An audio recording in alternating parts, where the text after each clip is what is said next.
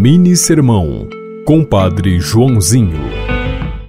Algumas mudanças não podem esperar para depois, é preciso agir imediatamente. Andando pela beira do mar da Galileia, Jesus viu alguns pescadores que lançavam a rede ao mar. E ele disse: Segui-me, e eu farei de vós pescadores de homens. Eles imediatamente deixaram as redes e o seguiram. Caminhou um pouco mais, agora já com algumas pessoas que o seguiam.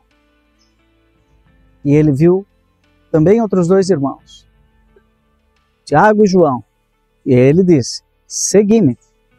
E eles imediatamente deixaram a barca e o pai e seguiram Jesus, ensinando por toda a Galiléia e curando todo tipo de doença e enfermidade do povo inspirado no Evangelho de Mateus, capítulo 4, 12 a 23. Senhor te abençoe. Em nome do Pai, do Filho e do Espírito Santo. Amém. Você ouviu Mini Sermão, Compadre Joãozinho.